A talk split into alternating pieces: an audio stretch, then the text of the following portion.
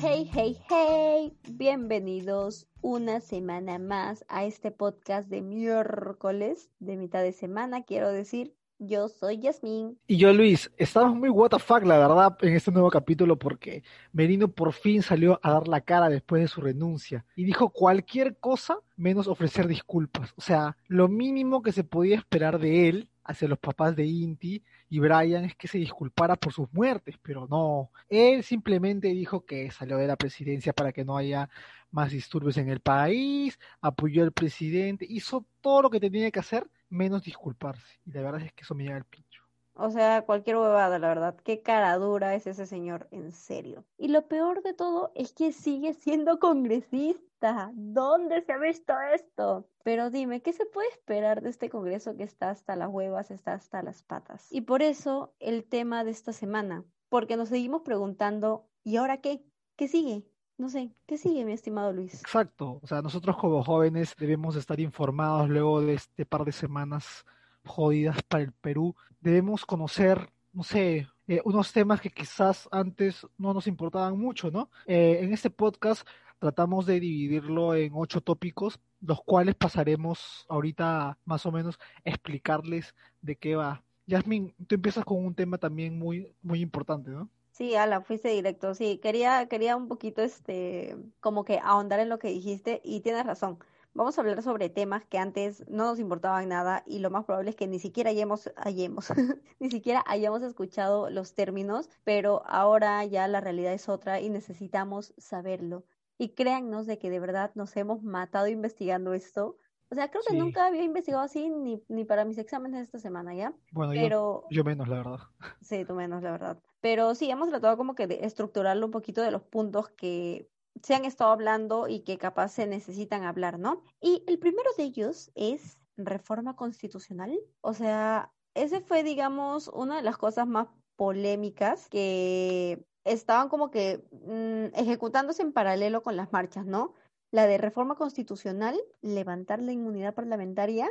Y bueno, yo voy a hablar un poquito. Obviamente voy a mencionar las fuentes porque soy comunicadora en proceso y tengo que mencionar las fuentes. Así que esta info la obtuve de la página del Congreso, la cual en serio está abierta para todos y también pueden ver ahí la constitución y descargarla. No hay excusa de no leerla. Antes que nada, vamos a plantearnos la pregunta, ¿qué es la constitución política del Perú, no? Acá, Carta Magna, también se le conoce de esa forma. Bueno, es la ley que rige el derecho, la justicia y las normas de nuestro país. Determina lo que es la estructura y la organización del Estado peruano. La constitución que ahora tenemos, creo que como muchos saben, es la que se hizo en el 93 después del autogolpe de Fujimori y de los principios que esta constitución contiene es donde recién se desprenden las leyes de la República. Por lo tanto, sus normas son inviolables y todos los peruanos, sin excepción alguna, tienen que cumplirlo. O sea, no tienen, o sea, sin peseñar, tienen que cumplir todo lo que se diga ahí. Quiero recalcar el tema de que todo lo que va en contra de la Constitución o de algún principio que tenga no procede. Tengan en cuenta eso, por favor. Pero antes de ir con el polémico eh, debate, ¿no? Del cambio total de constitución, de nueva constitución, que hemos visto que ni bien Sagasti eh, juramentó como presidente, muchos se le acercaron así con un librito, un papel en su, en su cara, ¿no? Que es como nueva constitución y todo. Eh, quiero dar como que un dato curioso, aunque la verdad yo no sabía. Y no sé si es que tú, o sea, Luis, capaz lo tenías en mente. Y en serio, sé que puede sonar, sé que puede sonar demasiado estúpido, pero ¿puedes creer? No, lánzalo nomás, lánzalo.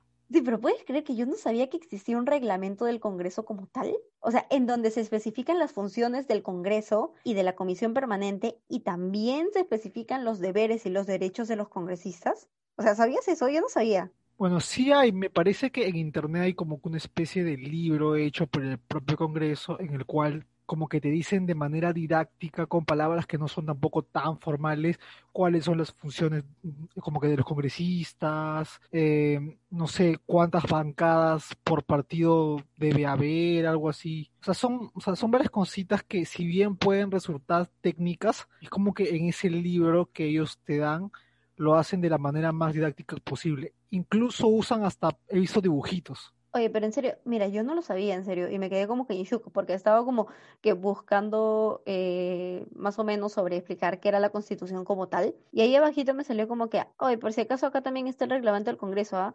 Si quieres puedes como que revisarlo y descargarlo. Y eso está en la misma página del Congreso en donde también puedes ver y descargar la Constitución por si acaso. Pero bueno, ahora sí, teniendo todo lo que he dicho, teniendo en cuenta todo lo que he dicho, eh, vamos con el polémico debate, ¿no? O sea, ¿Es bueno pedir nueva constitución? ¿Se puede eliminar la inmunidad parlamentaria? ¿O qué es lo que debemos hacer, no? Em, primero, antes que nada, acá no queremos como que imponer ninguna cosa ni nada, simplemente como les vamos a ofrecer la información, le vamos a poner las cartas sobre la mesa y ustedes ya son como que libres de seguir investigando y de elegir las cosas que más se acerquen a lo que ustedes piensan, ¿no? Y bueno, de hecho, Instagram es quizás la plataforma que yo más consumo y desde hace como que dos semanas que han estado posteando como que muchas, muchas, muchas, muchas cosas con respecto al tema de la inmunidad parlamentaria y también a otros más. Entonces, la info que he encontrado y que voy a hablar ahorita no es mía como tal. Y por lo tanto, como ya he dicho, como buena comunicadora en proceso que soy, voy a citar las cuentas para ver capaces que se animan a ver ¿no? A esto quiero un poco el contenido que, que, hacen estas personas. La primera cuenta es de la persona con este usuario, arroba Dani Sayan, en el que rescato de verdad la diferenciación que hace entre los términos reforma constitucional y nueva constitución. Porque aunque, mira, a veces ya nosotros escuchando esto es como que ya decimos más o menos por dónde está yendo la diferenciación. Hay algunas personas que sí lo han tomado como si fueran la misma cosa, cosa que no. Entonces, em, la primera, o sea, el hecho de la reforma constitucional es un cambio gradual que a diferencia, evidentemente, de nueva constitución, ese es un cambio total, o sea que todos los puntos que están ahí cambian. Entonces, hay que tener bien, bien, bien en claro de que no es lo mismo. Si tú sabes, si tú quieres decir de que quieres cambiar algunos puntos, no puedes decir, ay, nueva constitución, no, porque estás hablándolo mal. Y además también, como bien dice ella, lo cual yo también estoy de acuerdo en lo que voy a decir ahorita, es que primero hay que saber qué cosas queremos cambiar, ¿no? Porque a veces como que sin, sin conocer lo que dice ahí, nos sumamos a lo que dicen los demás y decimos, sí, nueva constitución, nueva constitución, o ya, reforma, reforma, pero no sabemos qué cosas queremos cambiar, porque no todo lo que está en la constitución es como que perjudicial en su totalidad para el país. Y quizás el problema no está en los principios que tiene la constitución, sino en su ejecución como tal. Por eso la información es clave. Y si alguien viene a querer tratarte como un pulpín, ¿no? Quiere venir a verte la cara, pero tú ya has leído la Constitución, ya vas a estar como que más preparado para debatir con argumentos. Y también otra cosita más, no sé si se han preguntado, como que ya, chévere, la gente como que ya sí está pidiendo, no todos como que, sí, reforma, reforma constitucional y todo, ya, pero ¿quién se encarga de hacer la constitución per se? Pues acá les tengo otro dato y lo voy a leer tal cual, así que si me escuchan un poco robotizada es porque lo estoy leyendo, porque no sé cómo parafrasear esto. Según el artículo 206 de la Constitución, toda reforma constitucional debe ser aprobada por el Congreso con mayoría absoluta del número legal de sus miembros y ratificada mediante referéndum. Puede emitirse el referéndum cuando el acuerdo del Congreso se obtiene en dos legislaturas ordinarias sucesivas, con una votación favorable en cada caso superior a los dos tercios del número legal de congresistas. La ley de reforma constitucional no puede ser observada por el presidente de la República. Ojo, ojo con eso. La iniciativa de reforma constitucional corresponde al presidente de la República, con aprobación del Consejo de Ministros, a los congresistas y a un número de ciudadanos equivalentes al 0.3% de la población electoral, con firmas comprobadas por la autoridad electoral. Lo sé, todo un chongo, la verdad. Y siguiendo la línea de esto, ¿Es posible entonces eliminar la inmunidad parlamentaria? La respuesta es sí, pero para eso se tiene que recurrir obligatoriamente a una reforma constitucional. Y ahora empiezo citando un post de la cuenta arroba danilosa-12, en donde ella y resumen el por qué fue creada la inmunidad parlamentaria y cuál es el proceso de esta misma, ¿no? Cuando se solicita eh, que se realice. Básicamente fue creada para evitar que se le imputen ciertos delitos a los congresistas y obstaculicen su chamba, porque aunque no lo crean, antes era como que un poco común inculpar a ciertos parlamentarios para que no ejerzan su labor y todo por móviles políticos, el poder. Por eso nació la inmunidad parlamentaria que, como bien escribe Danilosa, impide que los congresistas sean detenidos o procesados judicialmente sin la previa autorización del Congreso. Este amparo solo le dura un mes después de que sus funciones hayan acabado, a menos que se le haya encontrado infraganti o con las manos en la masa. Pero ¿sabes cuál es el chongo? El procedimiento, el procedimiento para solicitar... Eh, sí, yo me imagino que debe ser jodido. Sí, y mira, lo, lo voy a ahorita a leer como que un poquito, voy a leerlo un poco de, de la cuenta misma porque que es como que todo un chongo. Dice así. Solicitud por parte de la Corte Suprema al Congreso para levantar la inmunidad a un congresista por el delito imputado. Esta es evaluada en el Congreso específicamente por una comisión calificadora. Cita al congresista y tiene 30 días para emitir un dictamen. Se convoca los cinco días de emitido el dictamen para debatirlo y escuchar al congresista aludido. El Pleno del Congreso vota el levantamiento de la inmunidad luego de tres días de la sesión en la que se debatió y escuchó la defensa. Para el levantamiento de la inmunidad se requiere el voto de la mitad más uno del número legal de congresistas. Y yo como que dije, a la shit, esto como que, de verdad es como que muy burocrático, diría, en serio, porque son como que vas contando los días, en el peor de los casos, y todo este proceso es como que dura más de dos, tres meses. Así que es como, ah, la shit, es mucha cosa. Es un montón de tiempo, ¿ah? Sí, obvio. Y bueno, ahora teniendo algo más de info con respecto a estos temas, ya como mencioné antes, ustedes ya son libres de seguir investigando y de tomar la mejor decisión, porque aquí no les queremos imponer nada, simplemente queremos de que empiecen a informarse y les como que nazca ese bichito, ¿no? Como que, ah, ya, man, ya quiero, este, no sé, ahondar un poquito más en este punto para entenderlo, ¿no? Y creo que también sigo procediendo un poco con el punto del TC acá, Tribunal Constitucional, y la tremenda, tremenda lavada de manos que se dieron la semana pasada. Porque en serio, fue una lavada de manos total, total. Porque tuvieron la oportunidad de hacer un cambio pero naca la pirinaca. Se abstuvieron como ciertos congresistas mientras votaban, ¿no? Así como que, bueno, no opino, no, no digo nada. Sí, se lavaron las manos, definitivamente, sí. Peor que Ponce Pilatos, peor. Oh, sí, peor, peor, porque mira, básicamente no dijeron que estaba bien, digamos, la vacancia presidencial por incapacidad moral, pero tampoco dijeron que estaba mal. O sea, por eso ahí es lo que digo de que tuvieron como que una oportunidad desperdiciada porque eh, pudieron haber hecho como pudieron haber pautado mejor ese término, ¿no? Incapacidad moral, porque cuando tú estás haciendo esto, estás dando como que carta blanca a que el Congreso pueda hacer esto con nuestro actual presidente interino y lo pueda seguir haciendo con los próximos que vengan, ¿no? Exacto. Entonces ya un poquito de, de como que hacer la introducción al TC con esa lavada de manos que han hecho en esta última semana. Quiero decir que el TC, como tal, se encarga de interpretar y controlar la Constitución el cual también es un organismo autónomo e independiente. Lo conforman, aunque creo que ahora ya todos creo que saben quiénes lo conforman, pero en realidad siempre lo conforman los miembros elegidos, siete, siete miembros elegidos por el Congreso. Mucho ojo con eso, que tienen un periodo de cinco años, aunque creo que Blume ha estado ahí desde el 2014. O sea, ya serían como seis años. parece que sí, es el que tiene un poquito más de tiempo ya. Ajá, exacto.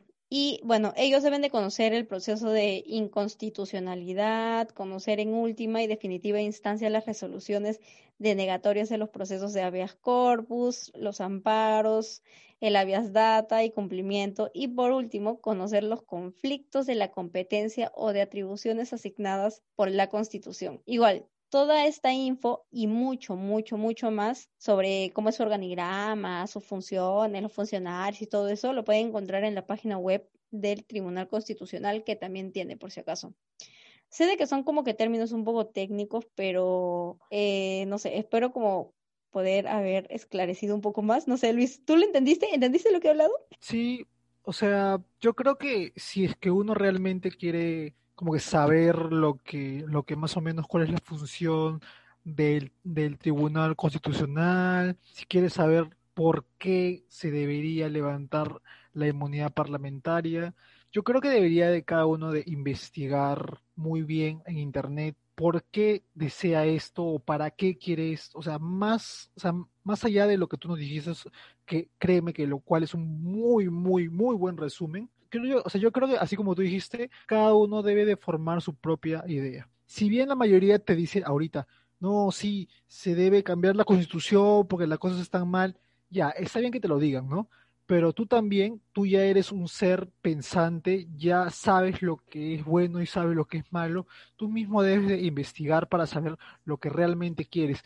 Quizás lees, o sea, quizás lees la constitución y para ti todo esté bien, perfecto. O sea, si para ti todo está bien y has leído realmente la constitución, perfecto. Pero si para ti tú, o sea, si, si es que tú lees la, constitución y piensas que está mal, ya ahí recién tú puedes levantar la voz y puedes decir, no, sí, yo quiero que cambien tal cosa, tal cosa. Pero si nada más estás siguiendo, así como, eh, así como borrego, porque alguien dijo que se cambie la constitución, pues la verdad estás mal. Yo creo que Yasmín nos ha dado una muy buena base para que nosotros saquemos nuestras propias conclusiones, pero igual, cada uno debería leer la constitución, ya sea en internet o en otro lado.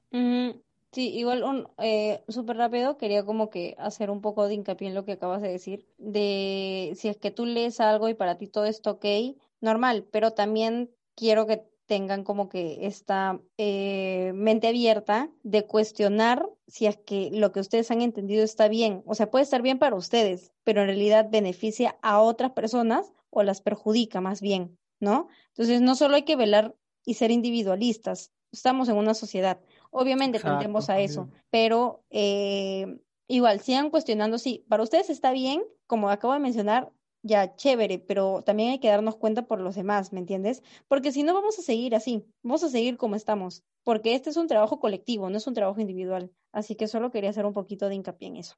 Ahora sí puedes continuar. Bueno, eh, a mí me tocó hablar un poco sobre la reforma policial. Quizás piensen de que los problemas con los policías nada más pasan aquí en Perú. Sin embargo, eso es falso. O sea, yo creo que por las redes sociales eh, ya hemos visto los problemas que pasan con los carabineros en Chile o con los policías en Guatemala o en Argentina. Más que todo, en toda Latinoamérica siempre hay problemas con la policía.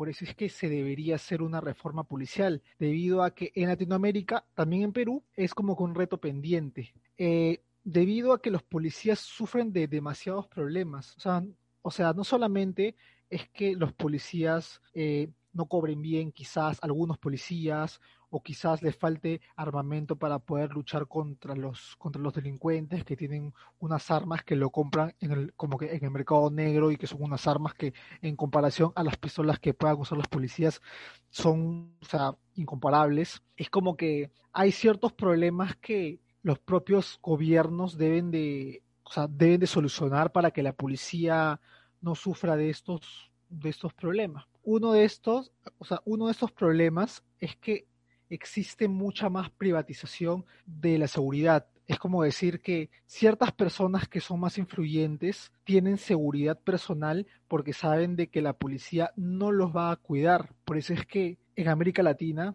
existe cuatro guardias privados para cierto tipo de gente por un solo policía para nosotros mismos. O sea, ahí más o menos podemos ver como que un cierto desbalance que la persona que tiene plata puede pagar a un agente privado para que lo cuide, mientras que las personas pobres o las personas de clase media tenemos que esperar a que un policía para tanta gente cumpla la misma función que un agente privado, ¿me entiendes? Ahí se ve como que el desbalance, ahí también debería haber un cambio. Eh, también existen casos de corrupción policial. Si bien no está bien generalizar que todos los policías son malos, todos los policías son buenos, eso me parece a mí un argumento no válido porque es bien vago, o sea, no vas a decir, ay, no, no culpen a todos los policías, que no todos los policías fueron malos, o sea, eso, o sea, eso más que, o sea, más que generalizar de que todos los policías son malos o todos los policías son buenos, yo creo que ese es un problema más ya de corrupción, ¿me entiendes? O sea, no es que simplemente digamos que son malos o son buenos,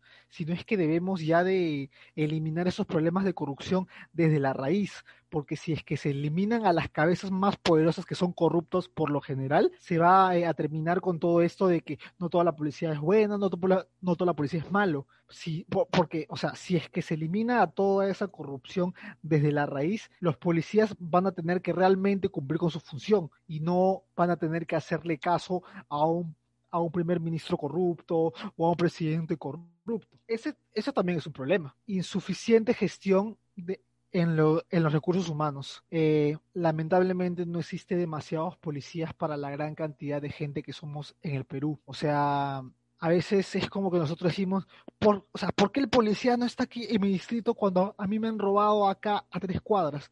Porque lamentablemente vivimos en un lugar en donde hay tanta gente, hay tanto territorio que quizás un policía que esté rondando por ahí no puede llegar porque está por otro lado. Eso también o sea, si bien es problema de la policía porque debería tener mayor recurso humano, pero también es problema de los propios ciudadanos que a veces no quieren ser de policías porque hay malos pagos, hay malos tratos, todo eso. Y uno, o sea, yo, yo, uno de los problemas más grandes que hay es que existen pocos, pocas policías femeninas, lo cual, según este artículo que, que yo estoy leyendo, es algo que debería cambiarse porque es como que las mujeres necesitan también ser oídas dentro de la policía misma porque también te da otro tipo como que de visión, otro tipo de panorama frente a los problemas que esté pasando eh, el Perú. Si bien hemos visto que en las marchas también hay policías ternas, mujeres que la verdad es que no ayudaron nada y peor, eh, malograron todo,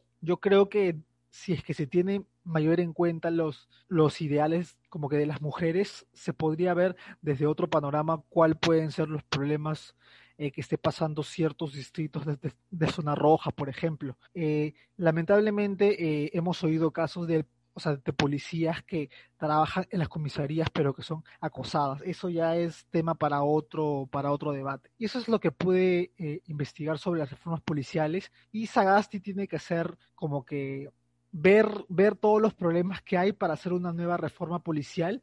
Y para eso, si es que no me equivoco, ella sacó como que las cabezas eh, y sacó a 15 comandantes de la policía que supuestamente estaban, eh, eh, eran, eran responsables de las matanzas durante durante esas marchas. Más o menos ya tenemos que ver, siempre, siempre tenemos que estar vigilantes, siempre tenemos que ver lo que hace Sagasti para ver si es que cumple o no con esta reforma policial estaremos atentos. ¿Tú qué, ¿Y tú qué piensas luego de haber escuchado todo esto, Yasmin? Alamén. ¿Mucho lo que ha hablado? Chambón. O sea, no, no, no, no, no, no, sino que, o sea, todo lo que estabas mencionando y también todo este problema, digamos, eh, económico y social, ¿no? Sobre quienes pueden acceder a obtener un mejor servicio de seguridad, digamos, chévere por su parte, ¿no? Nadie, nadie le dice que, qué hacer con su dinero. Pero también está la otra gran parte de nuestro país que simplemente tiene que esperar a que el Estado haga su parte y mejore, ¿no? En este tema de,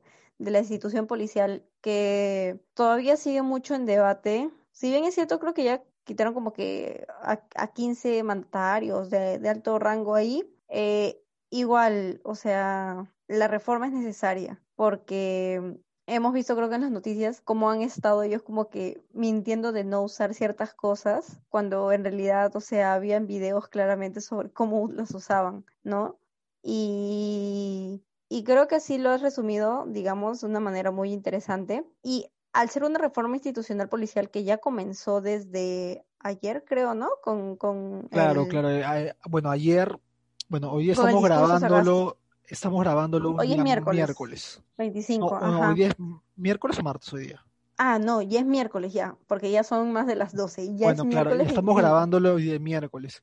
Sin embargo, eh, Sagasti hizo como un mensaje a la nación el día lunes, en el cual eh, habló que iba a hacer una nueva eh, reforma policial. Y ahí el martes fue donde como que sacó a 15 cabezas que eran, que eran los comandantes que supuestamente estaban involucrados en esto de las marchas, o sea, en esto de las matanzas durante las marchas del día 14. Sí, así que hay que seguir nomás, de verdad, eh, estar atentos a lo que suceden con estos cambios policiales, porque de todo hasta ahorita esto es lo que ya se está poniendo en marcha, porque hasta ahorita todavía no se enjuicia a los responsables, ¿no? Del asesinato de. Tenemos que ver eso también. Tenemos que estar atentos, como dije. Y sí, me, me, gustó bastante también cómo, cómo, lo has resumido. Y ahora, justo que estamos hablando sobre Sagasti y su discurso relámpago que dio el día lunes, yo voy a hablar un poco sobre qué cositas prometió Sagasti y ya algunas personas se dejaron seducir por su barbita lo Quijote. El coronel Sanders ha venido acá a todos a mover el gallinero. El asesor de Sagasti también por ahí he visto algunos TikToks en que, ay Dios mío, yo digo, ah, por Dios. Pero bueno, yo espero de verdad que todo sea una joda, ¿ya? Pero a ver, Sagasti juramentó como presidente del Congreso el pasado lunes 16 de noviembre, exactamente y coincidentemente 20 años después que Valentín Paniagua lo hiciera. Y como diría Hildebrand, el tiempo en el Perú es circular. Siempre vamos a estar así, ¿no? En este bucle, en este ciclo. Y bueno, el martes 17 ya juramentó como el nuevo presidente de la República del Perú. Y yo estaba atenta, yo, estaba esperando y desde las 4 de la tarde para que empiece a juramentar, para ver qué es lo que hablaba, ¿no? O sea, su, su primer discurso, ¿no? Como mandatario. Y algo que me llamó la atención de ese discurso fue la cantidad de cosas que dijo que haría durante su gobierno y lo cual siento que es como que un toque demasiado, o sea, como que eran muchas cosas para tan poco tiempo. Y yo sé que ahorita Luis, a pesar de todo lo que estoy diciendo ahorita, me va a decir, men, tú igual te has dejado emborrar por su CV de 12 hojas, la cita de Vallejo, que lo cual lo sí, yo creo que sí. porque me tiene hinchada es, con esto desde hace como que días, como que, ay, pero sí, pero tú te has dejado seducir y yo ya mierda. Y te dejó seducir, acéptalo, con su discurso de Vallejo, que se puso a llorar. yo, mira, yo no, le creí, la verdad. Tú sí le creíste. Yo no creo en lágrimas de políticos. No, no, no, no, espérate, en lágrimas de políticos. Mira, ¿sabes por qué yo? Mira, sí, a mí, a mí como que a veces como personas que tengan la experiencia, la educación, para mí es un plus. Pero ¿sabes qué? Creo que hemos tenido tantas personas con el mismo perfil, digamos, en cargos políticos, con harto estudio, con harta experiencia y al final que, o sea, nada, ¿me entiendes? Terminaron como que siendo más corruptos todavía. Por eso te digo que igual no. O sea, no, no, no, no hay forma. Lo, como que sí, lo miro y todo, pero después entro en mi mood de, ok, no, hay que tener todo esto con cabeza fría, ¿ya?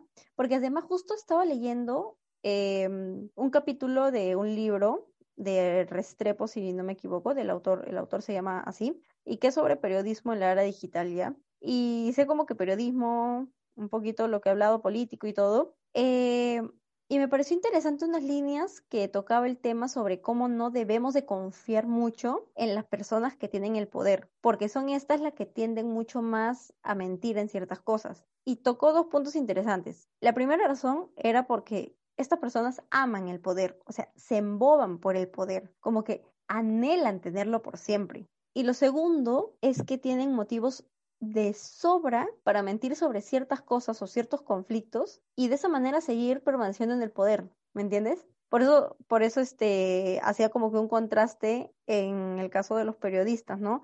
Sobre por qué no creer tanto en este tipo de personas o no tenerlas como fuentes tan confiables a comparación de los que están siendo afectados, ¿no? Em, la verdad, yo no voy a poder, no voy a poner mis manos al fuego por nadie, creo que nunca lo he hecho. No, y menos por un político. ¿ah? Ajá, exacto, porque ninguna persona es perfecta. Y también quiero aclarar que tampoco es como que así necesario ahorita emitir como que una sentencia contra Sagasti cuando aún todavía no le hemos dado como que no hemos visto cómo está terminando su gestión, ¿no? Cuando termine su gestión, cuando ya esté dando ya su banda electoral, ahí podemos ya de verdad decir, cumplió lo que dijo, cómo se está comportando durante estos meses, ¿no? Porque hay que tener, como digo, la cabeza bien fría, hay que estar vigilantes con lo que él dice, con lo que se hace. Y bueno, la verdad, como mencioné, Sagasti mencionó muchas cosas. Primero, empezó su discurso pidiendo perdón, eso sí me gustó bastante, porque pidió perdón en nombre del Estado a las familias afectadas por las marchas, ¿no? Y también cabe resaltar que invitó a los parientes de Indy y de Brian al Congreso para que vean cómo estaba juramentando. Luego también se enfocó en recuperar la confianza de las personas, sobre todo de los jóvenes, ¿no? Después de todos los sucesos ocurridos, y también resaltó la enseñanza que dejaron los miles de jóvenes al salir a marchar y luchar por sus derechos, porque dijo de que ellos como que estaban trayendo un nuevo cambio, ¿no? Un nuevo sendero al país. También habló sobre el tema de la agricultura, de la alimentación, la iniciativa del hambre cero, que bueno, es igual un ODS, ¿no? De las Naciones Unidas. Em, también habló sobre el tema de la educación virtual y los retos que ésta sigue presentando todavía, porque hay muchas zonas, un gran porcentaje, que no tiene el acceso a Internet. También habló sobre el tema del presupuesto fiscal. No estoy como que, no estoy muy enterada sobre qué es eso o a qué va, pero lo mencionó como que muchas veces. Eh, también habló algo que me pareció interesante sobre las medidas diferenciadas a cada región, porque como se ha visto, una medida no es igual para todos. ¿no? Eso lo, lo, recalcó bien, bien claro. Y a veces estas cosas nos pueden parecer como que, uy, súper obvias, pero nunca nos habíamos puesto a plantear de verdad hasta que lo escuchamos, ¿no? Así que por ahí hay que tener igual. Claro. Eh, sí, también habló sobre la mejora en el sistema de salud, la lucha contra la pandemia, la igualdad de oportunidades para hombres y mujeres, que hay que, bueno, hay que darnos cuenta de que sí, muchas personas resaltaron el hecho de que el nuevo gabinete de ministros estaba conformado por una gran cantidad de mujeres, cosa que también como vi por ahí, no tiene que, por, o sea, no tendría por qué sorprender. O sea, las mujeres estamos en la capacidad de tener cualquier cargo público, de tener cualquier oportunidad sin que los demás se sorprendan, porque ya no debería, ya no debería, estamos en el siglo XXI, por favor. Pero bueno, también, eh, bueno, habló sobre el tema de la seguridad y muchas, muchas, muchas, muchas cosas más. Y siendo sincera, me parece como que, me, me parecen propuestas como, obviamente, ¿no? Idealistas, ¿no? O sea, ¿qué presidente no ha ofrecido lo mismo? Y si las cumple, es como que, ok, y si no las cumples como bueno, igual, o sea, es que es un poco obvio, ¿no? Porque es un chambón, o sea, todo lo que empezó, yo no sé tú, Luis, pero a mí como que me pareció, yo escuchaba como que un, un, un, un punto, un punto, un punto, un punto tras otro, y dije, a la miércoles. Era bastante largo, bastante pues largo, o sea, ¿y cómo lo va a hacer si quedan, que le quedarán seis meses de gobierno nada más? Ajá, exacto, exacto. ojalá que pueda cumplir todo lo que está diciendo, porque no le queda mucho tiempo tampoco, o sea, prácticamente estamos a nada de que se acabe el año y bueno, ahora está empezando bien porque está empezando a hacer lo que ha dicho. Bueno, Pero esperemos que le alcance tiempo hasta julio, si es que no me equivoco. Esperemos que le alcance tiempo para que cumpla, con toda su palabra. Ojalá. Sí. Y bueno, otra cosita que también... Dime, dime. Pero, o sea, ¿tú sabes cómo te das cuenta que el sistema político peruano está tan podrido? O sea, tú te puedes dar cuenta porque es como que la gente se asombra o nos asombramos cuando un político habla bonito, habla de manera culta. Es que de verdad es una relación bien tóxica, pues, porque siempre estamos acostumbrados al opuesto. ¿no? A tener como que estamos acostumbrados como, a que un político te hable, claro, como Te habla el bobo, ¿no? Que te habla el bobo. no que te hable con cosas. Como Acuña, dice, yo soy chola, yo soy cholo, voy a trabajar como cholo porque yo te represento, porque yo también soy cholo. Es que a los políticos les encanta el populismo. El populismo, el populismo, el populismo, men, eso es una de las peores cosas que de verdad nos afectan demasiado. Y lo digo porque, o sea, por ejemplo, en mi casa, a mi, a mi mamita sobre todo, como que, de verdad es como que ella le tenía como mucho cariño a Vizcarra. Yo le digo, mamita, pero Vizcarra es recontra populista. Ay, no, pero él es provinciano y todo. Entonces te ah, das cuenta, ¿no? Por, por cómo, también amaba y ama a Vizcarra todavía. Mi, mi mamita también, y obviamente no la juzgo, ¿no? No la juzgo, porque es su pensamiento y todo, ¿no? Porque lamentablemente en su época y hasta la fecha, todos los candidatos que se le han presentado les habrán ofrecido un millón de cosas a, a, a su comunidad, digamos, ¿no? Pero, o sea, al final nada, pues entonces le entiendo en partes, no trato de juzgarle, sí trato como que de informarle, porque a pesar de que mi mamita ya no está en la obligación de votar, igual va a votar porque siente esta necesidad de hacerlo.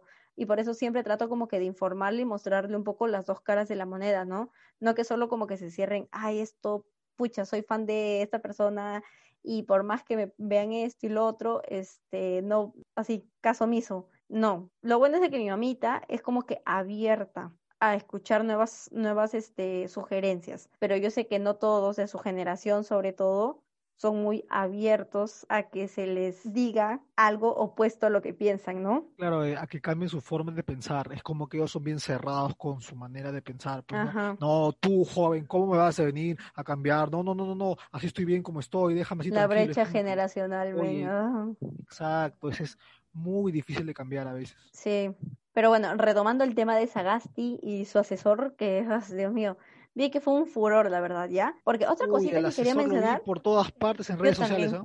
Sí, yo también, por eso. Y eso es lo que quería mencionar. Son todos estos TikToks, que yo no tengo TikTok, yo no tengo la aplicación de TikTok, pero es imposible no ver TikToks en Facebook, en, no sé, en YouTube o en Instagram, ¿ya? Porque hay como que todos estos TikToks que tienen a nuestro coronel Sanders como el nuevo Mesías, ¿no? Como que se rinden a sus pies, ¿no?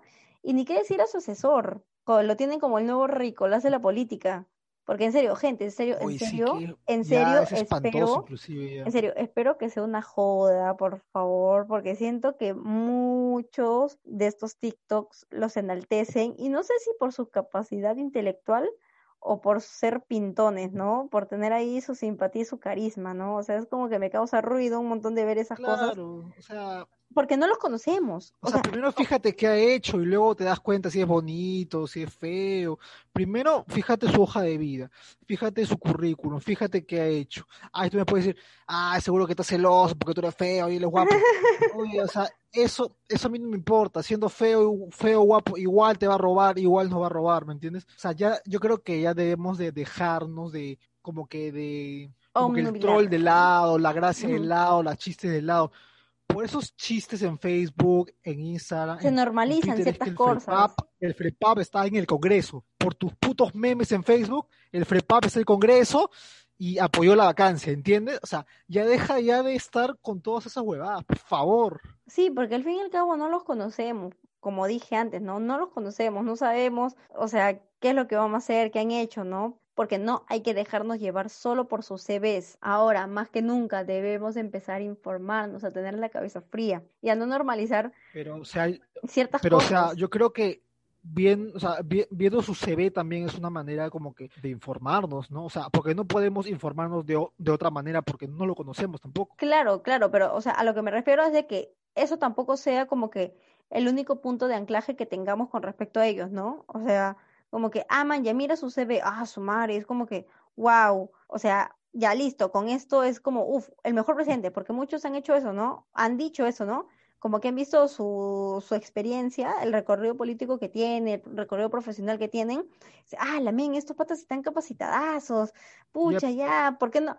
A ver, creo que por ahí también vi que era como, uy, los mejores presidentes o las mejores personas no los escoge el pueblo, ¿no? Nos lo dan así nomás. Y yo digo, pero, o sea, lamentablemente, o sea, no podemos guiarnos de otra cosa si no ha tenido antes un pasado político. O sea, ¿de, de dónde más me voy a guiar para poder criticar a Sagasti si no es de su. CV? O Sagasti si, si, no, si no es de sus antecedentes, eh, no sé, su CV, por ejemplo.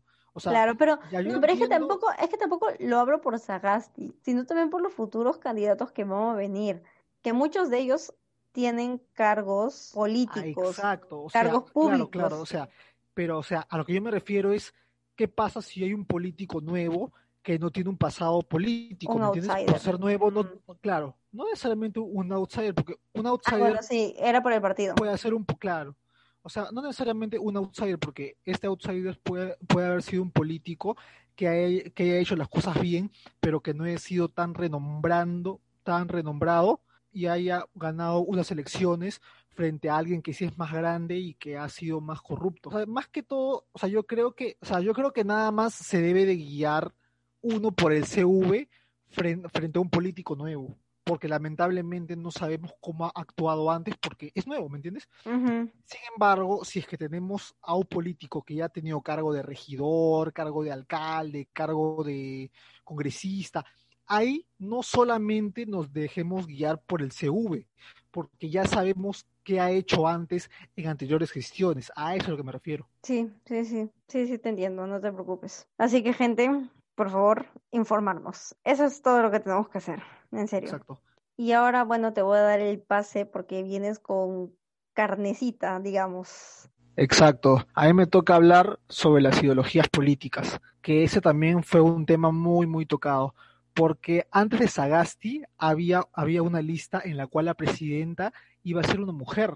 Sin embargo, esta lista no se escogió porque esta presidenta era, era de izquierda y a muchos congresistas le daba miedo esto. La Así que, ultraderecha.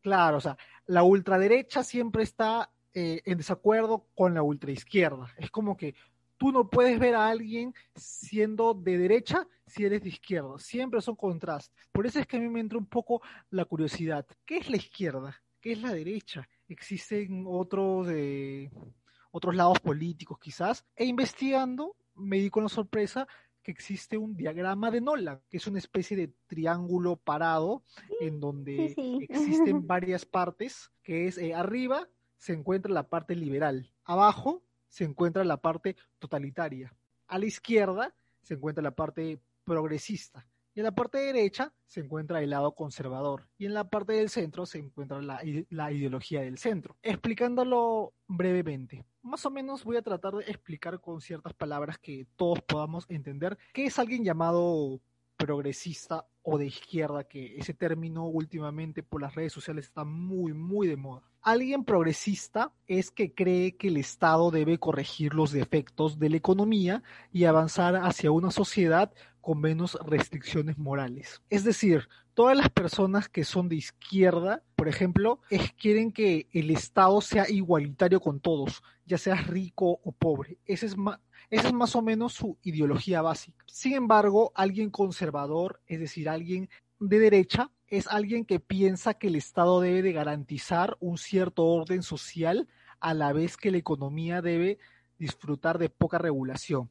Es decir, creen firmemente en el libre mercado, en que los precios se regulan solos. Más o menos ya uno escuchando esto puede saber por qué son esas dos ideologías tienen tanto, tanto contraste. Pero también existe dos términos políticos que también eh, denotan contrariedad. Uno es las personas liberales o los políticos liberales, los cuales creen que el Estado debe tener unas funciones limitadas, anteponiendo la libertad individual, tanto en lo económico como en lo concerniente a las libertades personales.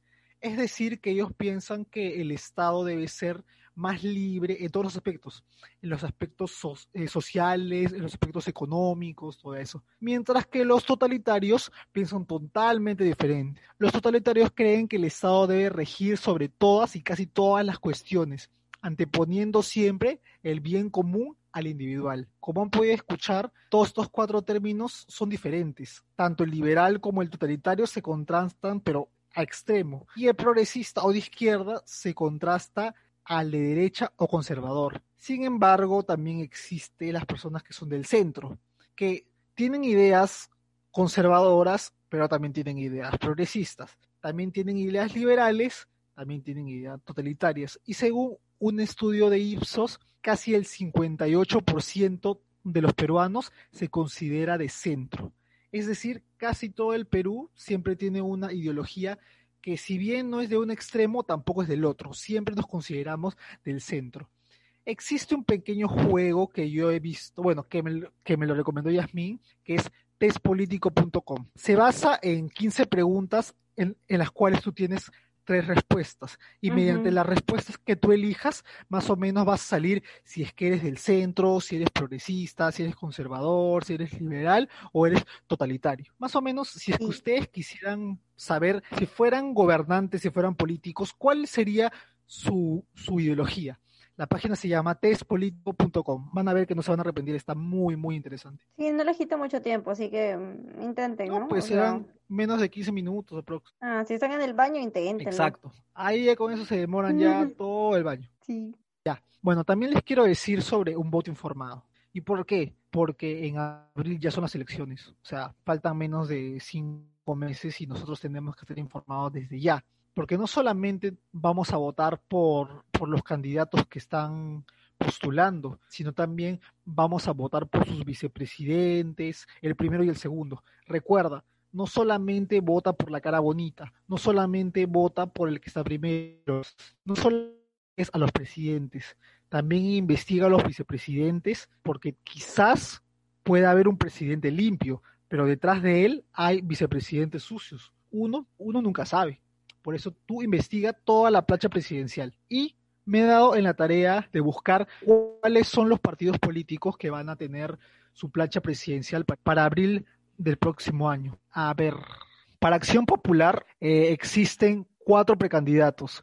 Eh, como ustedes sabrán, luego de toda esta situación política, Acción Popular se ha visto muy, muy dividida. Prácticamente ninguno de sus cabezas se ponen eh, de acuerdo. Por eso es que ahora vemos que existen cuatro precandidatos para Acción Popular, que como ya se ha visto es un partido político lamentablemente muy, muy poderoso. Para no darle demasiados nombres y no confundirlos muchos, ustedes pueden buscar esto en internet, ¿ah? eh, aparece cuáles son los partidos políticos, cuáles son los presidentes, cuáles son los vicepresidentes y si se dan el tiempo pueden ir a buscar su información que también está pública en internet. Yo se los voy a mencionar solamente los presidentes que son la cabeza para que más o menos se den una idea de cómo es su plancha presidencial. En, Acción Popular existen cuatro precandidatos.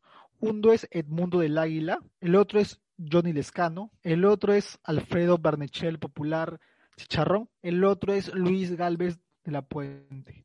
No puedo decir cuáles son los políticos que tienen un chicharrón, pero ustedes podrán leer si es que leen su, su hoja de vida o su pasado político, que dentro de esos cuatro hay bastantes que tienen ahí sus chicharrones, ¿ah? Así que se los dejo ahí para que ustedes mismos investiguen, porque yo no puedo decir nada, capaz me, me enjuician, qué sé yo. Por Unión por el Perú se encuentra José Vega. Por el Partido Morado está José Guzmán, que dicen que el Jurado Nacional de Elecciones puede sacarlo por, no sé, juicios, quizás, quién sabe.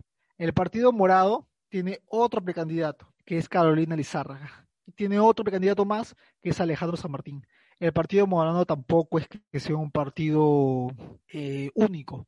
Ahí también hay divisiones, bastantes diría yo. Por eso es que han elegido a tres precandidatos. Me parece que para el mes de enero ya van a tener todos los partidos un único candidato. Sin embargo, hay que estar informados de cuáles son esos precandidatos para saber a cuáles eliminaron y a cuáles dejaron eh, para que representen a sus partidos como presidentes. Por algo lo han hecho. Ustedes también tienen que analizar eso. ¿Por qué han decidido votar este partido político por estos y no por estos? Ahí ustedes mismos tienen que ver cómo, cómo se da esa jugada, porque en la política también se dan jugadas a beneficio de la mayoría. Ahí ustedes tienen que ver, pues. El partido Renacimiento está Ciro Para el partido Todos por el Perú está Fernando Silionis. Para el partido Frente Amplio está Marco Arana. Para el partido Juntos por el Perú está Verónica Mendoza. Para el Partido Popular Cristiano está Alberto Bengolea. Por el Partido Nacionalista está el expresidente Ollantumala. Para el Partido Restauración Nacional, su presidencia con George Forsyth. Y como todos sabemos, eh, George Forsyth ahorita está liderando las encuestas. Ustedes tienen que ver lo que ha hecho en, la victoria. Si para ustedes ha hecho cosas buenas, genial. Pero también hay que ver, quizás ha hecho cosas malas. Yo nada más digo quizás porque eso ya depende de cada uno. Yo no voy a influenciar en nada. Pero lean su hoja de vida, lean su pasado político. Les he dicho mil, miles de veces. Alianza para el, para el Progreso, hace la cuya no pienso decir nada porque ya dije creo que todo de él. Contigo, Gilbert Violeta, Avanza País, Fernando de Soto, Perú Libre, Pedro Castillo, Solidaridad Nacional, Rafael López, Podemos Perú, Urresti, no digo nada, Fuerza Popular, Keiko Fujimori, no digo nada. Peor todavía. Perú Nación, Francisco Descanseco, Perú Patria Segura, Rafael Santos, Democracia Directa, Andrés Alcántara. El Partido Apesta Peruano tiene tres precandidatos.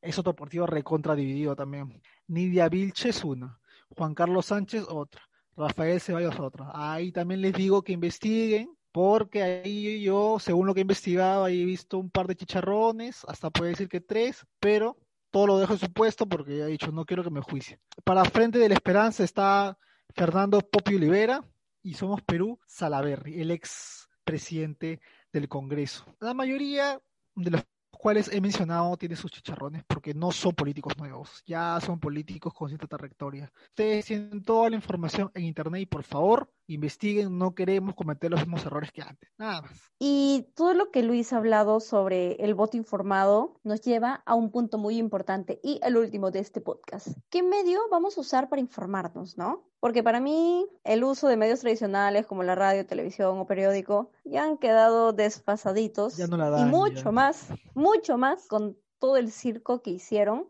en estas últimas semanas, ¿no? Con el tema de las marchas y todo. Entonces es aquí en donde las redes sociales y las miles, bueno, no, miles, pero las muchas páginas web enfocadas a brindar información sobre la coyuntura empiezan a tomar como que mucha mayor relevancia y creo decir que son las más adecuadas para poder aprender más sobre la política en nuestro país, ¿no? Y también de pasada informarnos sobre quiénes están en el Congreso, qué es lo que hace un ministro, quiénes se piensan postular y un montón de cosas. Hay un montón de posts que hablan sobre el tema. Pero ojo, ojo, ojo, ojo de nuevo. No hay que buscar información que reafirme el pensamiento o ideología que tengamos, sino hay que tratar de contrastar, porque no solo se basa en tener información, sino también en contrastarla, ¿no? En ver los, las dos caras de esta misma situación, de este mismo conflicto.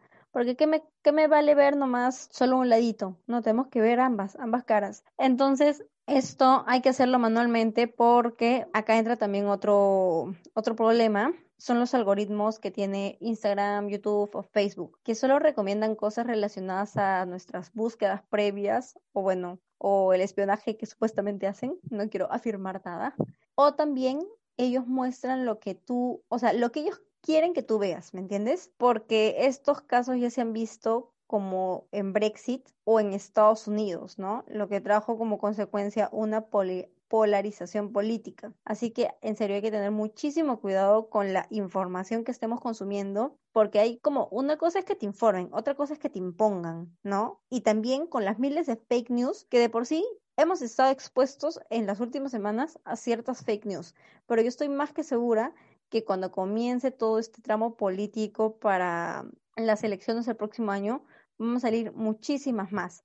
Así que vamos a estar muy expuestos a eso y tenemos que tener mucho cuidado en saber cómo corroborar. Eh, les recomiendo, ahorita de pasada, hay una web que se llama Ojo Público, si no me equivoco, en el que desenmascaran de manera interesante eh, ciertas fake news. Entonces los invito a que vayan por ahí. Y también un consejo es que crucen información, busquen fuentes confiables y verifiquen estas fuentes, ¿no? No solo como que todo lo que les llega a WhatsApp o a Instagram, ¿no? Es como, ay, ya, sí, mira, leo y lo de, y listo. Este, no, siempre crucen info para que de verdad, o sea, sepan de que lo que están viendo y leyendo sea verídico. Solo eso. Sí, gente, la verdad es que lo que dice Yasmín es muy importante.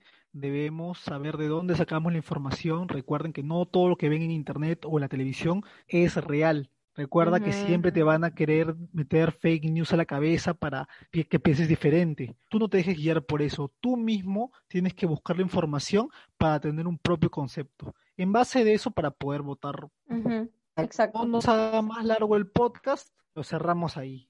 Ya yo creo que es suficiente, hemos hablado, yo creo que la gente ya se ha dado cuenta qué debe hacer, qué no debe hacer después de lo que ha pasado en el Perú y nosotros lo dejamos ya a cada uno. Cada uno tiene una propia responsabilidad cívica para poder ver qué hacer y qué no hacer. Igual de todas formas queremos como que seguir tocando estos temas ya justo cuando empiece todo este proceso de las campañas electorales y si es que por ahí alguno de ustedes, no sé, conoce o siente que puede aportar algo interesante, avísennos, please. ¿No? Para que no sea solo los dos, sino que sea un poquito más enriquecedora todo, todo un capítulo. Y nada, gente, ya creo que ya es hora de partir, y es hora de irnos a mimir, porque ya es un poco tarde. Y... Sí, un poco no, ya es tarde. Sí, igual de todas maneras, nuestra recomendación es de que vean nuestras historias, porque por ahí vamos a estar compartiendo eh, ciertas publicaciones que nos interesen, que nos llamen la atención, y por favor no olviden que hay rifas, hay rifas para apoyar a los heridos y a las familias afectadas. Así que vamos a estar pasando esta información por nuestro eh, Instagram, que es arroba por partida doble podcast. Y a ti, Luis, ¿cómo te pueden encontrar? A mí me pueden seguir como arroba Luis Lázaro 96 y voy a estar compartiendo mucha información sobre todo, todo lo que es política, las rifas, todo eso, así que me pueden seguir por eso. Y a mí me pueden encontrar como arroba Yasmin Yaranga. Yo voy a tratar de estar un poco activa, pero la verdad no les prometo mucho porque ya se me vienen mis dos últimas semanas de este ciclo, sí, y están como que súper fuertes. Entonces, eh, nada, igual voy a tratar de estar un poco activa y creo que eso es todo por este capítulo. Me parece que sí. Bueno, ya es hora de terminar con el capítulo, que está muy largo. Y bueno, ahora que sigue. Ahora que sigue, que compartan este podcast para que llegue mucha más gente. Pueden compartirnos, taguean en sus historias y nada, hay que seguir preguntándonos, ¿no? ¿Qué se viene para el Perú en los próximos 5, 10, 15, 20 años? Así que nada, gente, ahora sí nos vamos despidiendo, cuídense un montón. Esperemos que todo salga bien. Sí, ojalá, todo. Y nada, gente, ahora sí nos vamos despidiendo. Bye. Chao, chao.